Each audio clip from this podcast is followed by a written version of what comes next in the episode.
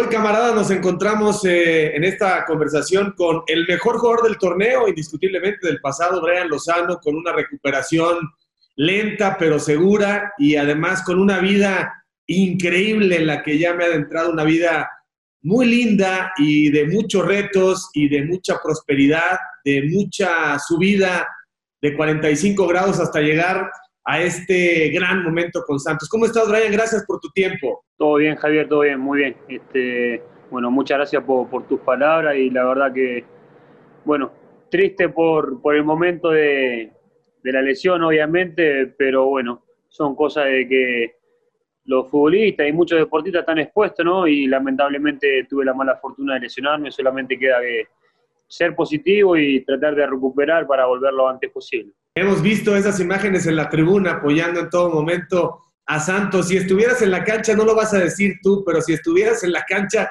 ya este equipo tendría mejores recursos, ¿no? Como que le ha costado el trabajo eh, a tus compañeros en demasía arrancar, ¿no? En casa son unos y fuera les cuesta trabajo. Sí, bueno, yo no, no, no voy a decir eso porque, bueno, es algo que no, no, no me gusta sí, obviamente me encantaría estar en la cancha para poder aportar para, el equipo, lo que siempre me, ha gustado, pero yo creo que lo que siempre están lo han hecho muy bien. Bueno, hoy lamentablemente no estamos pasando por un buen momento en el equipo, pero a veces el fútbol es de momento, ¿no? Yo creo que tenemos un equipo muy competitivo, este, que cada uno trabaja para ganarse su lugar.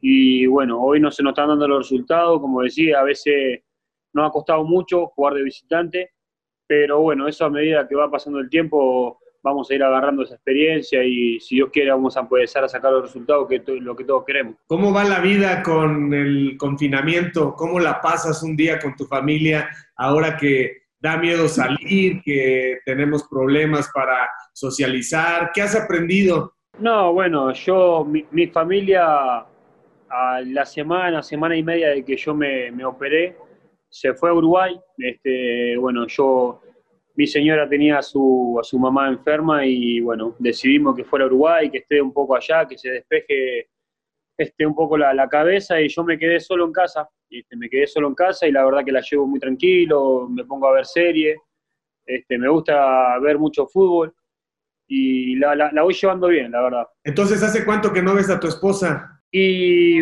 cerca de dos meses ya este, que no los veo. ¿Cuántos hijos tienen, Brian? Tengo uno y este, mi señora está embarazada ya casi de cuatro meses y se viene otro en camino. ¿Y entonces van a nacer allá en Uruguay? No, no, seguramente, digo, puede nacer acá en, en México. Mi señora ahora, si todo va bien, si no pasa nada raro, el mes que viene, a mitad de mes, ya está viajando para acá de nuevo. Oye, te vemos los tatuajes ahí en los brazos. ¿Qué significan los tatuajes? Cuéntanos, ¿cuántos tienes? No, no sé cuánto tengo, no, sé cuánto tengo, Javier. Sí, tengo bastante. Hay muchos que tienen significado y muchos simplemente porque me gustan. Pero hay muchos que sí tienen algún significado. ¿Cuándo fue el primero? Y el primero me lo hice cuando tenía 14 años. No me digas. Sí, sí, sí. sí. A escondida, ¿no? A escondida de mis padres. Obviamente después me, me comí un buen reto, pero creo que ahí fue la primera vez que me hice. Oye, ¿es cierto que causan adicción? O sea, que una vez que te haces el primero quieres hacerte más. Y bueno, yo en lo personal lo, lo, lo, vivo de esa manera. Después de que me hice uno, este, me gustó y la verdad es un vicio. Hace una semana me volví a hacer otro. Este, andaba un poco bajoñado, estresado y la verdad tenía ganas de sufrir un poquito de dolor para, para desestresar un poco. ¿Duele mucho cuando te hacen uno? Sí, duele, duele. Este, sea donde sea, el tatuaje duele. Capaz que hay lugares que te pueden doler menos, algunos te duelen más, pero sí duele. ¿En la espalda también tienes toda la espalda? Sí. Sí, la espalda me hice toda la espalda. O sea que tienes ya más partes del cuerpo con que sin. Sí, así es, así es ya, bueno, prácticamente no tengo espacio para hacerme ningún tatuaje grande. Si me hago más adelante van a ser tatuajes chicos, ¿no? Obviamente. ¿Y tu esposa también tiene tatuajes? ¿También le gustan? Sí, le gustan, pero ella no tiene mucho. Este, tiene dos o tres tatuajes y de esos dos o tres solo tiene uno que es grande que tiene en su pierna. Oye, y ese primero a los 14 años seguramente es el más simbólico. ¿Qué figura es el de los 14 años? No, no, este, solamente viste, cuando sos, sos un pibe, sos joven, tenés ganas de hacerte y en ese momento no sabía qué hacerme y me puse el nombre de mi madre. Ah, ya. Oye, Brian, en este tipo de, de conversaciones lo que queremos es recuperar un poco la historia de los personajes. Eh, primero repasamos un poco el presente y proyectamos el futuro. Estoy seguro que tu mente eh, a esta edad y en este momento, tu mente, porque es algo muy uruguayo, muy sudamericano, tu mente no deja de estar, sé que tu momento es Santos y que te han tratado muy bien y que resurgiste, pero te ha puesto un tatuaje a que no dejas de pensar en Europa. Sí, sí, obviamente. Uno cuando arranca en el fútbol, este, lo primero creo que es debutar en primera división, después poder este, dar el salto al exterior, ¿no?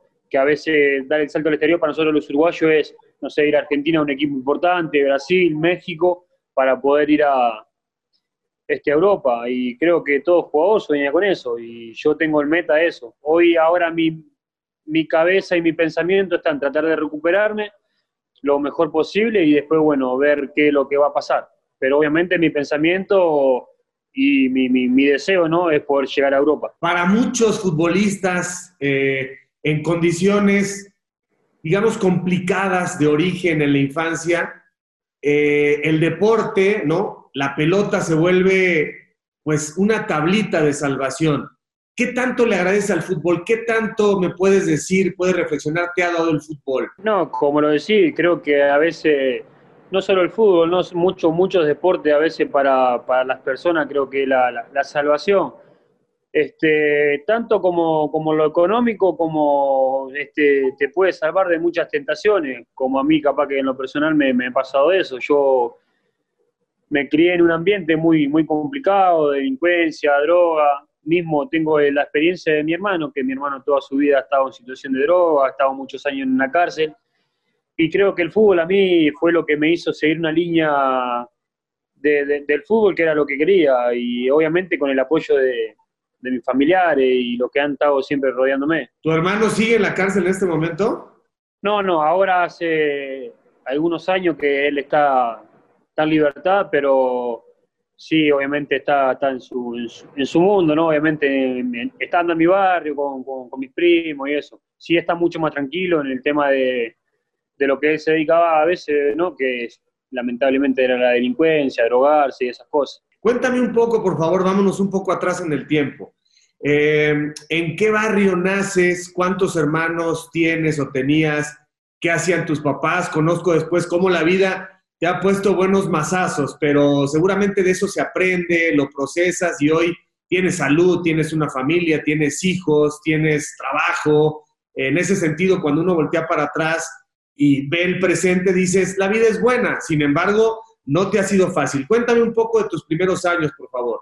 Bueno, yo, yo, yo nací en Montevideo, un barrio La Valleja se llama, es un barrio, bueno, chico, pero sí, como te dije recién, este, nos hemos criado en un ambiente complicado, de delincuencia, droga. Tengo la experiencia de muchos amigos míos, familiares míos, que, bueno, algunos están presos, otros se han, dedicado, bueno, la droga. Pero ha sido un camino difícil, difícil porque, bueno, mis padres trataban siempre de, rebuscarse la vida, teniendo su, su chamba, como le dicen acá en México, ¿no? Para poder no verse dar un plato de comida y que no nos falte las cosas. Y sí se hacía muy complicado a veces el día a día, ¿no? Porque no tenían un trabajo fijo. Mi madre en realidad siempre ha sido ama de casa. Ella hacía, cosía ropa, ¿no? este, alguien le llevaba un pantalón y ella lo arreglaba y, ahí la gente le pagaba lo, lo, Ella no cobraba, le decía que le dieran lo que, lo que pudiera. Y la verdad que sí, es, complicado, ¿no? Porque así como a mí me ha, sido muy difícil, creo que a muchos, porque la vida en el deporte y mucho en, la vida en sí no es fácil, ¿no? Cuando uno se dedica a algo, siempre uno tiene muchas trabas y como te digo, por suerte con, con muchos altibajos, pero con el apoyo de la familia, que para mí lo, lo, principal, ¿no? Eh, he podido salir adelante, este, supo ver esa realidad de, del ambiente malo, de muchas tentaciones, pero bueno, lo bueno que nunca mis familiares, mis amigos, mi señora nunca me dejaron caer en, eso y lo que quería, ¿no? De, ser un futbolista profesional y poder ayudar a mi familia. ¿Cuántos hermanos son? Nosotros somos 10 hermanos, este, siete Sí, siete mujeres y tres hombres. este, una de, de las mujeres que era hoy, hoy sería la más, la más chica, falleció. A ver, son entonces, bueno, eran 10 y una, y una falleció. No, no, somos 10 en total, contando a ella. Ah, ok. ¿Y qué edad eh, el mayor y qué edad la menor? O sea, ¿cuántos años había de diferencia? no sabría decirte exacto, la verdad, porque somos muchos, pero el más grande creo que tiene como 40 años, se te diría. Y la más chica hoy tendría 15 años. Válgame, ¿y cómo se mantiene a 10 personas? ¿Tu papá qué hacía? Bueno, mi padre, como te digo, él se la rebuscaba, siempre ha estado en el ambiente del fútbol también. Este, eh, trabajaba en, Nacional, eh, arreglaba el tema de, los toldos de, las canchas, fue utilero de, un equipo de, segunda división hace mucho tiempo. Y, ta, y a veces trabajaba en la construcción, ¿no? Este, no, no oficial, pero muchas veces tenía su changa para poder hacerlo. O sea, digamos que le buscaba de todo un poco, no era un trabajador que tuviera seguro social, sino era alguien que pertenecía a la economía informal y hacía todo tipo de trabajos para alimentar pues 10 bocas y aparte la de su mujer y la suya, ¿no? Qué duro. Sí, sí, bueno, mi padre en ese sentido, la verdad, este, como para sacarse el sombrero, ¿no? Porque él siempre se la rebuscaba como para poder este, traer un plato de comida a la casa. También tengo que decir que uno de mis hermanos más grandes, él antes, bueno, de tener su, su familia, su hijo, él trabajaba mucho también, ¿no? Para cada vez que llegue el mes, hacer el surtido de la casa, ayudarnos a nosotros.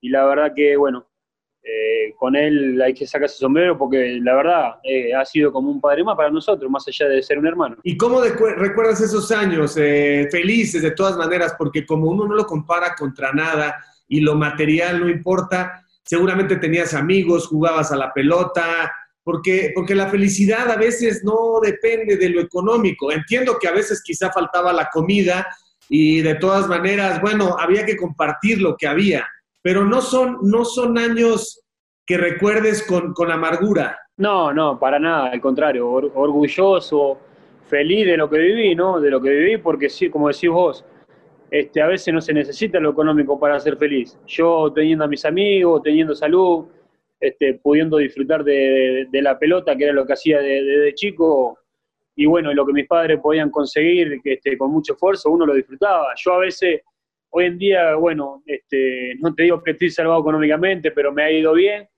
Este, a veces veo y miro para atrás lo que viví y la verdad es, es hermoso lo que me tocó vivir tanto a mí como a mi familia porque se disfruta mucho más, ¿no? Conseguir el éxito de esa manera a veces. Oye, ¿y qué tipo de estudiante eras? ¿Eras bueno para la escuela o, eras, eras flojo. No, mira, yo sí era, era bueno estudiando, Javier, pero sí dejé de estudiar muy joven. Dejé de estudiar a los 14 años. este, los profesores hablaban con mis padres como para que me mantuvieran fuerte, para que siga estudiando, que yo era inteligente, pero la verdad, el fútbol tipo me ganó más y preferí dedicarme más 100% al fútbol que era un riesgo grande, ¿no? Porque eh, nadie te asegura de que yo iba a llegar a jugar en primera división, poder dar el salto este, a una liga importante como es la, del fútbol mexicano, ¿no? Este, y el estudio en su momento seguramente va, podría servir para mucho. Oye, ¿y cómo recuerdas a tu papá y a tu mamá? ¿Quién era, quién era la dura o el duro? ¿Había alguien más cariñoso de los dos? ¿Había quien levantaba los ojos y ya sabías que era la autoridad? ¿Cómo se combinaban? Para controlar a 10, Brian. Es que es increíble, 10 ya es, es, es durísimo, la, durísima la crianza, ¿no? Vaya, viene como viene, pero ¿cómo recuerdas el control de tus papás y la crianza? No, bueno, mi madre es un poquito más abierta en el sentido más, es más seria, pero más abierta, que te permitía muchas cosas más. Este, que a veces metía mano dura cuando tenía que meter era, era mi padre, ¿no? A veces con solamente chiflarte o chistar, ya te dabas cuenta que, que, estabas haciendo algo mal y metía, bueno, mucha presencia. También tengo que decir que mi abuelo, nosotros nos criamos en un terreno que vivíamos junto con mis abuelos también, y bueno, mi abuelo también eh, imponía mucho, mucho respeto, ¿no? Por más que éramos sus nietos y tenía que meter mano dura, lo, lo hacía y bueno, este, nosotros también lo, lo respetamos mucho porque había momentos capaz que en la casa de mis padres no, no, no había un plato de comida y ellos era lo que también este, estaban ahí al pendiente de todo. ¿Y cómo están tus papás? ¿Viven? Sí, sí, sí, por suerte tengo a los dos también. Mi padre ha tenido algunos problemas de salud hace, hace algunos años y bueno, tiene alguna secuela, pero por suerte lo, lo, lo tengo bien a los dos. ¿Y el resto de tus hermanos tienen su profesión? ¿Están bien? ¿Están estables? Ya me dijiste de, de, uno de tus hermanos que sí, como que no ha resuelto del todo como su, su centro en la vida, pero los demás, ¿cómo están? Bueno, está, mi, mi, hermano, uno de los más grandes, él tipo terminó su estudio, tiene, tiene algún trabajo, tiene, él trabaja en dos, tiene dos trabajos, uno que es en, en un centro de, de educación a, a, niños y gente de calle, y después también es coordinador en, en un centro de, de barrenderos de que barren calle. Y después mis hermanas, algunas de mis hermanas están trabajando. Sí, bueno, la mayoría te tengo que decir que ha dejado el estudio, solo uno ha terminado el estudio. Uh -huh. Pero sí, la mayoría tratan de, de tener su trabajo y bueno, este, es más que nada eso lo que se dedican. Oye, ¿y todos están en Uruguay menos tú? Sí, están todos en Uruguay. Y entonces, a ver, te voy a hacer una pregunta complicada. ¿Cuántos sobrinos tienes? ¿Cuántos nietos tienen tus papás? Bueno, mira, mi hermano, el más grande, tiene seis hijos. Tiene seis. Después el que lo sigue tiene uno. Después mi hermana más grande también tiene tiene como seis hijos. Ya van 13 de tres. Sí, y después mi hermana uno, 15 nietos. 15 nietos, ya contando los tuyos, el que viene. 15, bueno, con el que viene, este, otro más. Qué barbaridad. Oye, y me imagino que cuando empezaste a ganar bien, volteaste y le dijiste a los viejos, a ver, ahí les va, ¿no? O sea, los, los has ayudado, porque el fútbol yo creo que es a ti al que más eh, ingreso le ha dado en relación a tus hermanos, ¿no? ¿Los has ayudado a tus papás? Sí, bueno, yo cuando arranqué en el fútbol, este, uno de, de, de mis sueños y, y, algo que quería hacer en su momento, si me iba bien, era poder regalar una casa a mis padres. Por suerte tuve la oportunidad de hacerlo. Y bueno, yo en lo personal a mis hermanos no les doy dinero. Este, yo lo que sí ayudo a mis padres para que no falte nada de la comida, nada de la casa, y mi hermano ahí están, muchos están ahí. Uh -huh. Así que en ese sentido sí ayudo, y obviamente a mi abuela también ayudo, ayudo mucho, que para mí, como te digo, es, es mi madre, me ha dado de comer muchísimas veces, vivíamos en su casa, y la verdad que a mí me, me, me llena de orgullo poder hacerlo hoy. ¿Cuántos años tiene tu abuela? Mi abuela tiene 78, 79 años. Y está bien, está sana, está fuerte. Sí, sí, gracias a Dios está muy bien de salud. Bueno, hace una semana estuvo con unos temas de alto de presión, pero por suerte está muy bien. Oye, Brian, ¿y desde chiquito, que desde los seis años, siete años, ya se te veía diferente a los demás con el balón? ¿Cuándo te das cuenta que empiezas a jugar bien por encima del promedio? Y seguramente tu papá también dijo, este juega por encima de los demás. No, mirá, Javier, yo no arranqué, viste que normalmente un niño arranca a jugar al fútbol a los cinco, seis años. Ah a mí me gustaba muchísimo el fútbol, pero más que nada mirarlo. No lo jugaba mucho. Yo arranqué a jugar a los 10 años, pero por intermedio de un amigo de mi barrio, uh -huh. que él entrena, entrenaba en un club ahí que se llama Escuela de Deporte Tacurú, y yo pasaba con él en la, en, la, en la, calle jugando, y una vez me dijo para ir a entrenar, y yo le dije que no, que lo iba a ir a ver nomás, que no iba a entrenar. Y fui, y estaba sentado afuera y el entrenador me dijo, dale, me dice, Brian, vení, entrená, me dice, no vas a estar todo el día en la, en la calle, en la esquina. Y ese día me acuerdo que entrené y metí un gol en ese entrenamiento. Y yo quedé muy contento, llegué a mi casa, le dije a mi padre, mirá, entrené, me, quiero jugar al fútbol. Y de ahí fue cuando arrancó todo. Antes de eso, no tuviste que trabajar, o sea, no eras de los niños que para llevar algo a su casa tenía que vender chicles o tenía que hacer algún tipo de ayuda, ¿no? ¿O sí trabajaste de niño? No, a esa edad no, pero me tocaba ir al semáforo a pedir moneda para, para poder tener también para, para el camión a veces, el camión como le dicen acá, nosotros decimos ómnibus, Ajá. y a veces iba afuera de, lo, de los comercios también a, a, pedir moneda. Pero bueno, en ese sentido, para poder yo poder viajar en un colectivo, ¿no? A, a entrenar. Ajá. A ver, y entonces, bueno, eh, te empieza a gustar el fútbol porque antes de eso no podías jugar fútbol porque no, no, no había manera en la calle, en el barrio, sí jugaban, como le decimos nosotros, coladritas, ¿no, ¿no podías salir a jugar así en tu tiempo libre? Sí, sí, claro que podíamos. Yo jugaba, pero muy pocas veces ahí en mi barrio. Hasta el día de hoy vos ves y se arman los picados en la, en la calle, en un campito. Este, y yo, como te digo, cuando empecé a jugar el fútbol, que me empezó a gustar, como a los 10, 11 años, jugaba muchísimo en el campo, ahí en el barrio, y cuando jugábamos más era cuando, bueno, llovía, era un día de lluvia, y ya nos dábamos cuenta que era el momento de jugar el fútbol. Y todos nos juntábamos a la esquina y nos íbamos al campo, a jugar en la cancha llena de barro, y la verdad que creo que eran los momentos cuando más jugábamos. Y eran tiempos, Brian, donde los vecinos son como hermanos, ¿no? O sea, como que todavía, eh, a pesar de que, como dices, era un barrio bravo, eh, había mucha fraternidad y había mucha amistad y mucha unidad, ¿no? Entre, entre todos los chicos, me imagino, típico barrio latinoamericano donde todavía buen, buen espíritu de fraternidad. Sí, claro, la verdad que el, buen ambiente que había entre todos los vecinos, los amigos del barrio era, era muy bueno, más allá de, como te dije, el ambiente donde nos criamos, este, siempre estábamos juntos, obviamente que como en todos lados, algún problema que otro siempre, siempre habría, había, pero la verdad, sí, ahí entre todos los vecinos nos hemos llevado muy bien siempre. Y eras peleonero, se tiene que defender uno desde niño en el barrio, porque de pronto también están los más grandes y están los que quieren ya enganchar a los niños, vender las drogas para que después esos niños se vuelvan parte, digamos, de la célula. ¿Te tocó que te ofrecieran droga muy joven? No, no, nunca, la verdad, nunca me ofrecieron este, droga. Capaz que en algún momento yo estaba en la esquina con mis amigos y había en alguno, capaz que alguno no me conocía muy bien y me, decía, y cuando yo le decía que no, no fumo, no me interesa la droga, no me ofrecía. Este, y después el tema de, yo cuando era más chico sí me gustaba pelearme mucho, me peleaba mucho en mi barrio, me hacía respetar demasiado. Este, mismo cuando iba a la escuela también me peleaba mucho con mis compañeros, llamaban mucho a, mi, a mis padres porque yo me peleaba hasta con lo más grande, ¿no? Y creo que con el tiempo eso lo fui cambiando mucho.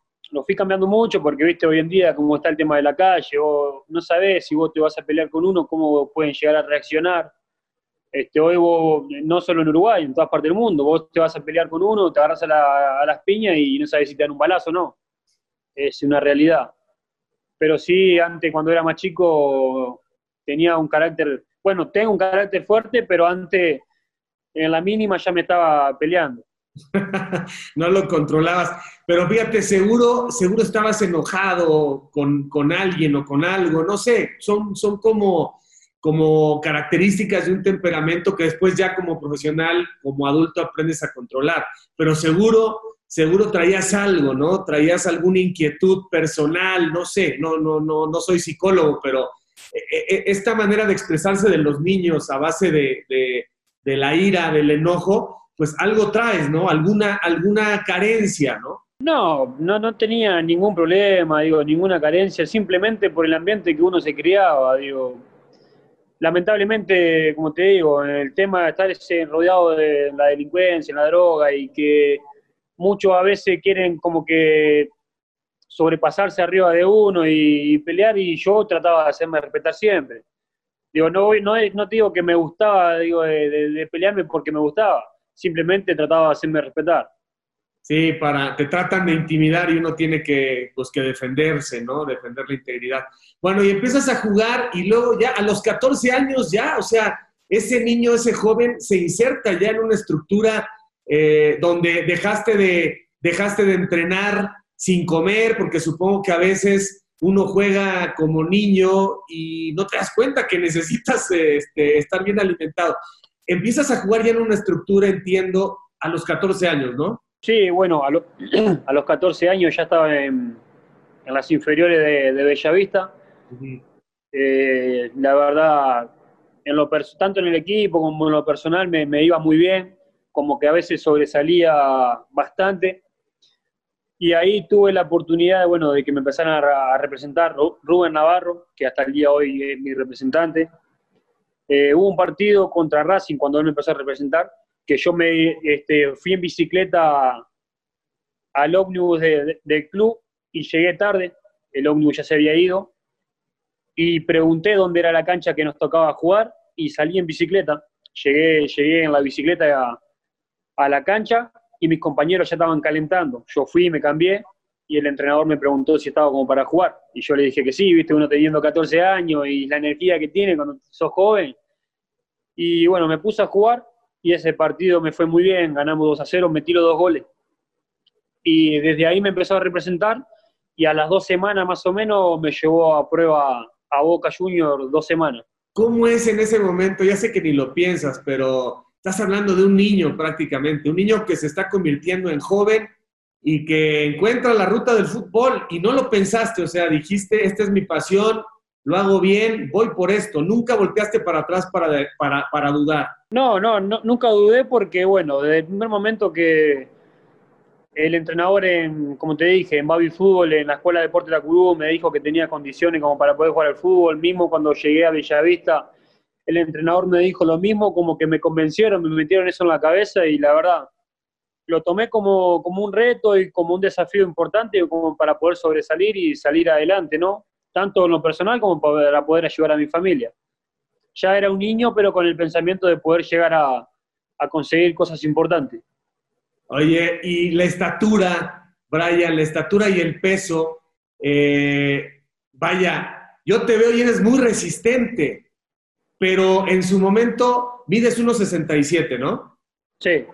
¿Eso no era una dificultad? ¿E-, ¿Eras como la humedad? ¿Eras escurridizo, rápido, hábil? Porque normalmente en este fútbol actual se dice que necesitas ser muy alto y necesitas muy buena masa muscular. ¿Qué tan adverso fue tu, constitución? Bueno, a mí lo que me jugó una mala pasada, en lo que te comentaba recién en Boca Junior, fue el aspecto físico. Este, yo mismo lo notaba, ¿no? Yo tenía 14 años y la verdad, este, y en ese momento los que estaban a prueba físicamente estaban tremendos, eran mucho más grandes que yo. Este, sí, me, me sacaban mucha diferencia. Y el entrenador me dijo que sí me veía muchas condiciones como para poder estar, pero los que estaban tenían condiciones iguales que yo, pero físicamente eran, eran mejor. Hablaron con mi representante que trataron de, de, hacerme aumentar algunos kilos más, este, ponerme más fuerte para volver. Pero bueno, está, seguí en, Villa, en Bellavista, y más allá de, de, ser chico, no ser muy alto, físicamente no, no, no, no soy grande, este, yo siempre me crié, como te digo, y me, me, acostumbré a jugar al fútbol con lo más grande en mi barrio. Y mismo algunos compañeros acá en Santo Laguna, en Defensor, me, me, me decían ¿no? que para yo ser, ser, chico tengo mucha fuerza. Este, hace poco justamente estábamos sentados en la esquina caliente hablando con, con Van Ranking y, me, él mismo me dice, no, Brian, me dice, vos capaz que no te das cuenta, pero tenés mucha fuerza, es difícil de que te saquemos la pelota cuando estás de espalda y esas cosas, viste, uno la va agarrando con, con experiencia también. Porque a veces mucha gente capaz que dice que físicamente tiene que ser grande para jugar el fútbol y, no es así. Yo creo que si uno es inteligente, este, le puede llegar a ir bien. Entonces, en Boca no te va bien, regresas, regresas a Bellavista y ¿cuándo te enganchas con Defensor? Sí, ahí fui, estuve hasta los 17 años en 17, casi 18 en Bellavista, me fui a Defensor a seguir el proceso en Fuerzas Básicas hasta, hasta llegar a, debutar en primera, que debuté a los 20 años.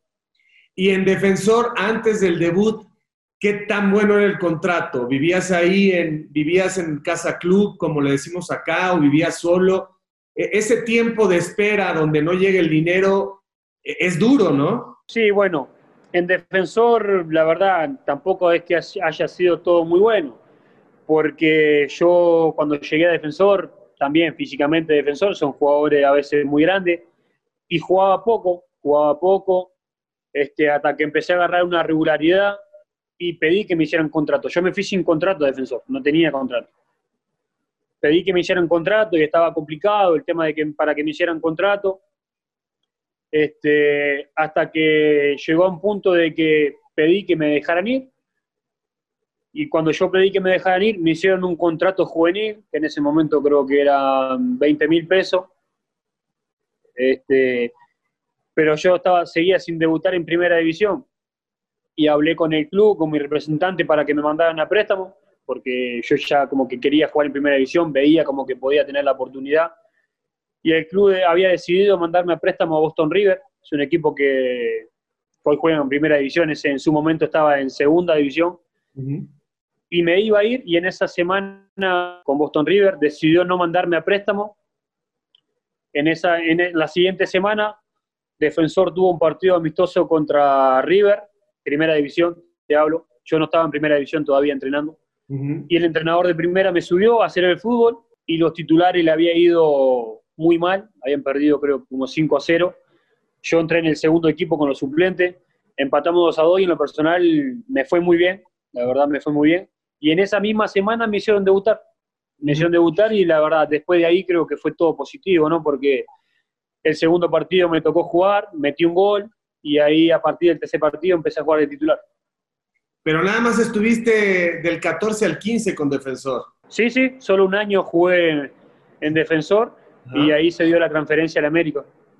¿Cómo fue lo del América? Te dice, te dice Rubén Navarro, oye, hay visores del América o él te ofrece al América. ¿Cómo se da? Bueno, se dio después de los Juegos Panamericanos, más allá de que a mí me había ido muy bien en el club, en los Juegos Panamericanos nos fue muy bien, en lo personal también, que fue cuando ganamos la final a, a México. Y llegando, llegando, yo ya, viste, me, me, gustaba ver las redes sociales y ya se corría ese rumor. Y hablé con mi representante, bueno, Rubén Navarro y en ese momento también Flavio Perchman, y me habían comentado del interés de, del América y algunos compañeros, bueno, como Matías Cardacho, que había jugado acá en el fútbol mexicano, me dijo que el América era increíble y bueno, al tiempo se dio, se dio la oportunidad y América compró mi ficha. Estás hablando que tenías 21 años, ¿no? Sí, 21 años cuando llegué a la América. Y cuando te dijeron México, dijiste sin dudarlo, ¿cuántos uruguayos ya habían estado en el fútbol mexicano? ¿Veías por televisión, aparte de lo que te dijeron, ¿veías algo del fútbol mexicano? Mirá, Javier, en, en, Uruguay no es por un tema de que no se, se, quiera ver, simplemente no sé por qué no hay este, televisora que pasen mucho el fútbol mexicano, es muy pocas veces que pasan y a veces pasan los partidos que se juegan más tarde, pero sí es un fútbol muy conocido en Uruguay, muy nombrado, tanto en lo futbolístico, como te digo, uno trabaja, trata de buscar lo mejor tanto en lo futbolístico como, como en lo económico, ¿no? Y muchos quieren venir acá para poder también dar el salto a Europa. Es una liga que en Europa se, ya se ve, digo, bastante. ¿Y llegas a México ya con tu, con tu esposa o solo? No, solo, solo. En ese momento llegué solo y al tiempo vino mi, mi hermana y mi padre. Estuvieron conmigo. Pero ya era tu novia en Uruguay, ¿ya la conocías? No, no, yo la, la, conocí ahí en ese momento. La conocía cuando ya estaba en defensor, ah. pero bueno, terminamos de estar juntos cuando yo llegué a la América, pero sí ya nos conocíamos hace tiempo.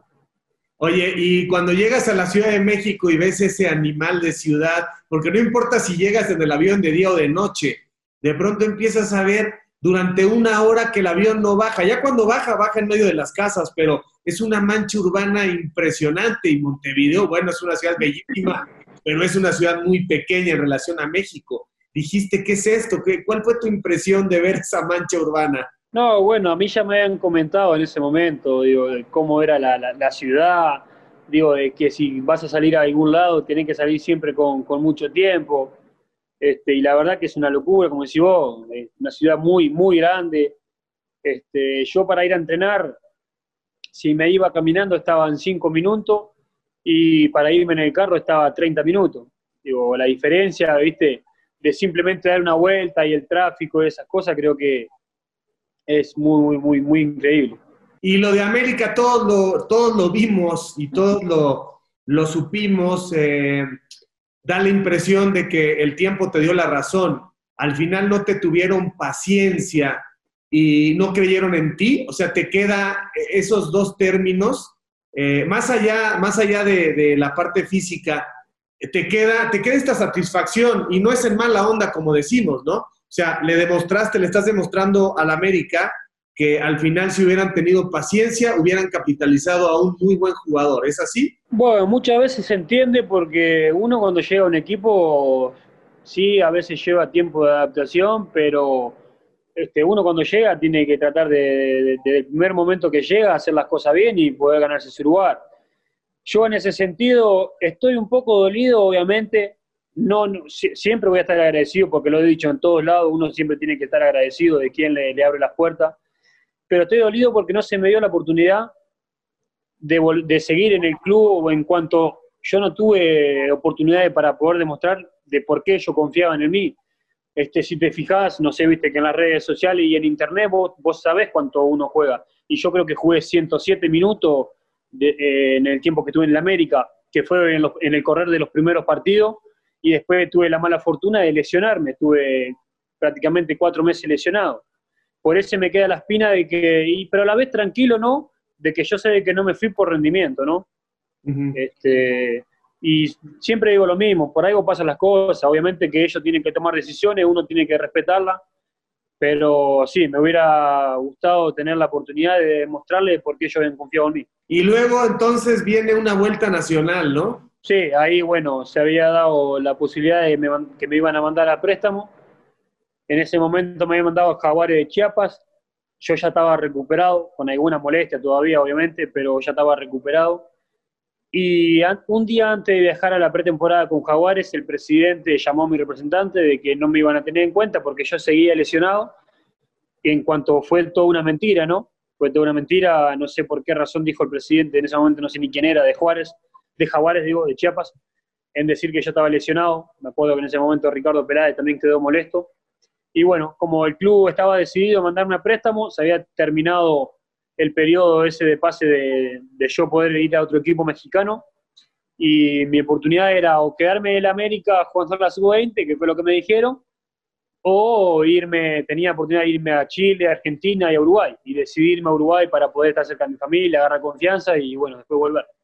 Que en ese momento cuando volví, me volvieron a ceder a, a Santos con opción a compra. Y, en Santos, ¿quién, ¿quién fue el que te dijo vamos a traerlo de vuelta? ¿A quién le agradeces más independientemente de, lo que el representante pudo hacer?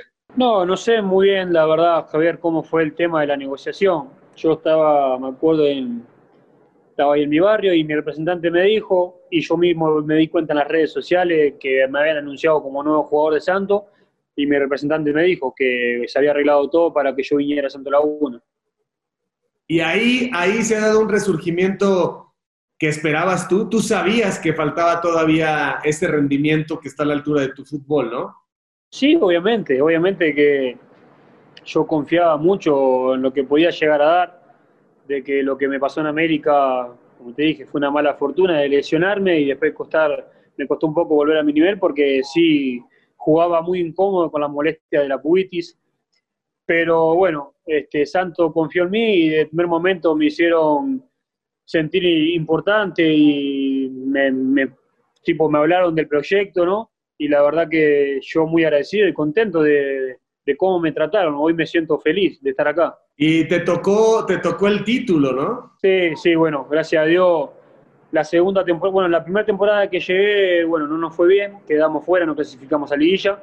Y la segunda temporada tuvimos la suerte de, de con un muy buen trabajo de salir campeón, ¿no? ¿Y fue una ventaja que, que tuvieras a Siboldi ahí? Y sí, mucho, siempre es importante a veces tener un, un, entrenador que le transmite mucha confianza a todos los jugadores, no solo a uno en, lo personal, porque si te pones a ver los puntos altos de ese equipo en ese momento, fueron muchos, ¿no? En caso de que Giannini tuvo la transferencia, Araujo también tuvo su transferencia, a los siguientes seis meses se fue Cabecita, se fue Izquierdo, la verdad que el rendimiento en ese momento del equipo era, era increíble. ¿Y cuánto tiempo tienes más contrato en Santos? Yo tengo hasta 2022 contrato. 2022. Y estás feliz de quedarte por ahí, pero como te dije hace rato, nunca, nunca se descarta una, una fuga a Europa. No, obviamente yo digo, no, siéndote sincero, no le cierro las puertas a ninguna liga.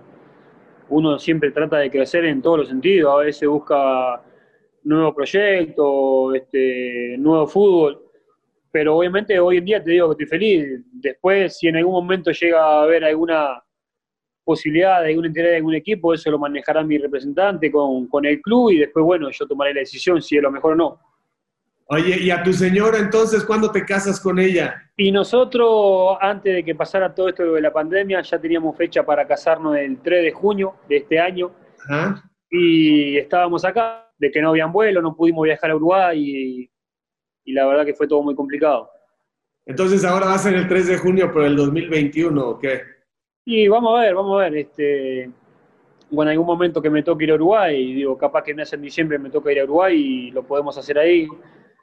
Este, para, nos vamos a casar por, civil y después, bueno, cuando se pueda, con, con tiempo, este, cuando pase todo esto lo de la pandemia, este, festejaremos con la familia y amigos. Oye, Brian, ¿y para cuándo vas a regresar? ¿Cuál es la, perspectiva médica? Aparte después de agarrar ritmo, pero ¿cómo está la, la predicción en el tiempo? Bueno, a mí lo que me han comentado tanto los médicos como los, los, kinesiólogos es que si todo va bien con el tema de la fisioterapia, la recuperación, este, yo en noviembre, si todo va bien, podría estar este, con el plantel. ¿En noviembre? Sí. O sea, estamos hablando de una posibilidad muy pequeña de liguilla, pero sí hay. Sí, sí. Digo, no, no, no nos vamos a apurar a nada, como te digo.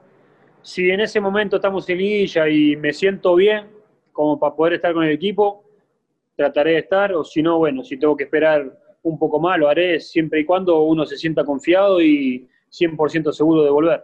Pero uno va a trabajar para poder estar en ese momento que, que si Dios quiere, ojalá el equipo esté en liguilla. Oye, Brian, siempre hago esta pregunta y, a lo mejor a los extranjeros les puedo responderla porque son muy respetuosos, pero eh, escuchando tu historia de vida, eh, ¿no te da la impresión, sin criticar a nadie en particular, que al futbolista mexicano le falta la ambición que le sobra al sudamericano para escaparse de aquí y crecer? Es una liga muy buena porque paga muy bien, porque estás en tu casa, estás con tu familia, pero no ves a chicos con mucho talento de 20, 21 años que dices, que tú dices, bueno, ¿qué hace este aquí? O sea, este podría irse ya y, desarrollarse en el Betis, aparte de Laines y de Guardado. O sea, no ves, no ves esa ambición que tiene el uruguayo, el paraguayo, el argentino, el peruano de irse a Europa, que allá, es las, allá son las grandes ligas. Bueno, en ese sentido, Javier, digo, no es por uno hablar mal porque no me gusta. A mí me gusta ser una persona muy, muy frontal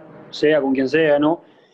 Y me ha tocado compañero, digo, mexicano, y en, general en, México, si vos ves el talento, muchas veces están muy por encima de nosotros los sudamericanos, es una realidad.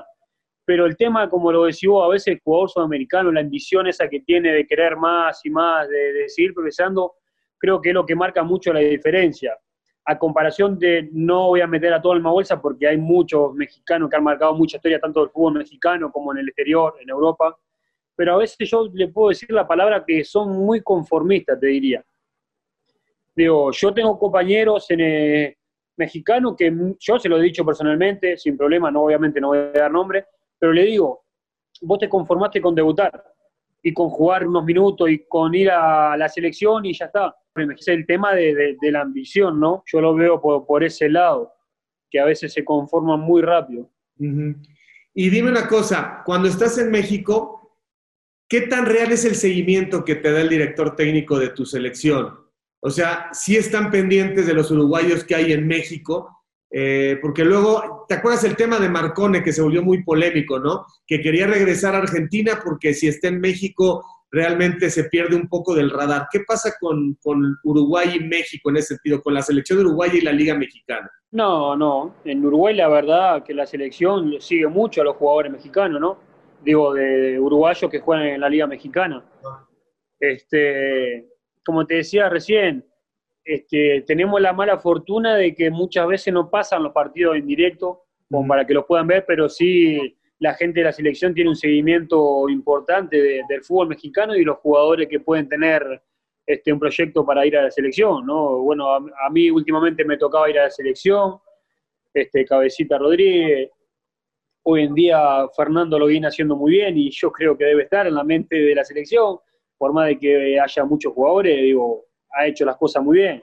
Y yendo al tema de Marcone, yo no lo veo como excusa, digo, ir a, a la Argentina para que te vean más cerca de la selección, porque acá se ha ido muchos jugadores argentinos a la selección, Guido Pizarro, Guido Rodríguez y algunos jugadores más seguramente en algún momento habrán ido. Brian, pues muchísimas gracias, ha sido un placer conocer tu historia, eh, verte también, a veces eh, perdemos un poco en México en perspectiva los equipos, pues que no son los llamados grandes, pero la temporada pasada hiciste un torneo extraordinario, para mí el mejor jugador, y creo que con la madurez que te va a dar el que venga ya próximamente tu familia, que te recuperes bien, vamos a tener todavía la mejor expresión de tu fútbol eh, para la liguilla o el siguiente semestre. Muchísimas gracias por tu tiempo y por tu disposición. Bueno, Javier, muchas gracias a vos ahí por, la llamada. Y bueno, esperemos que pronto podamos volver a las canchas para poder hacer lo que, lo que a uno le gusta, ¿no? Y poder disfrutar del fútbol. Así que camaradas, por favor no dejen de seguirme a través de todas mis redes, de suscribirse a mi canal, dale a la campanita, dale like, no te olvides de dejarme tus comentarios, yo mismo estaré respondiendo. Cambio y fuera camaradas.